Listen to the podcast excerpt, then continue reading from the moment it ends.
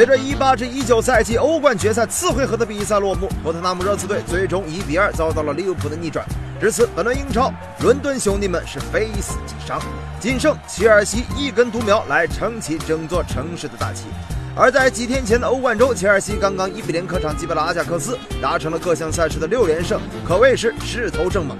但若问切尔西猛到什么程度，看看祖马就知道了。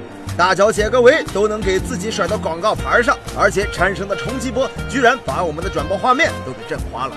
力量之强自然是不言而喻，只要光个膀子，那就是宝车版的新猛男呐。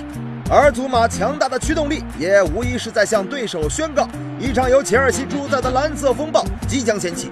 二十一岁的阿扎尔怎么踢球，可能有些朋友没见过，但是二十一岁的普利西奇怎样戴帽，大家那可是有目共睹。美国队长在场上一会儿左脚画个龙，一会儿右脚画彩虹，要么就是伸出几根钻天猴，庆祝自己刚刚顶进的那粒球。而作为同样二十出头的年轻小伙，亚布拉罕也赶紧送个助攻出来，帮助球队老大哥威廉完成了破门。至此，切尔西的青春风暴的几位重要成员在本场比赛中也各自建功。也许是迫于这种压力，小将奥德伊是脚下一软，一个乔碧罗钻被窝就倒在了禁区里，裁判果断判下十二码点。但经过 VR 回放确认，这就是奥多伊自导自演的一出碰瓷大戏。得知上当之后的主裁判决定好好教育一下眼前的这个年轻人。你把完了，把我骗来这么远，这不要脸还还在笑。还要说本场比赛最失意的人，那非开帕教练莫属了。本以为零封奖金十拿九稳，偏偏在尾声阶段，管理三分钟之内连进两球。要不怎么说三分钟两球买不来吃亏，三分钟两球买不来上当呢？这下好了，辛辛苦苦一整场，那是两行热泪脸上淌。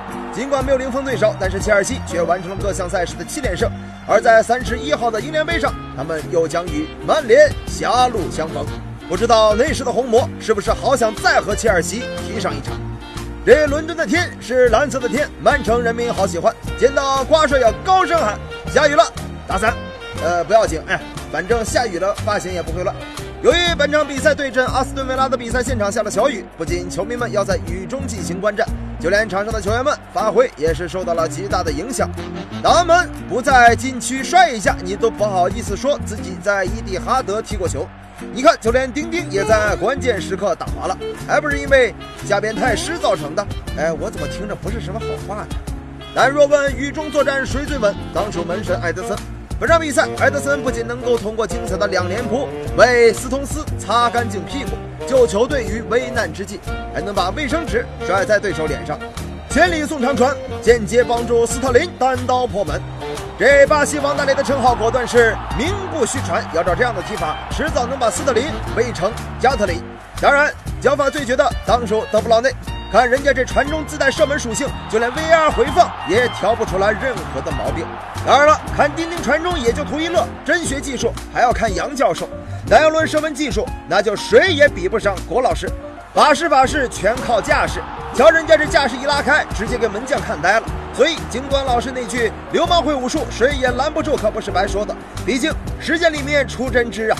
就这样，蓝月亮曼城在主场三比零拿下了阿斯顿维拉。成为了英超六小强当中唯一一支完成零封的队伍，没有对比就没有伤害，这下索帅肩上的压力更大了。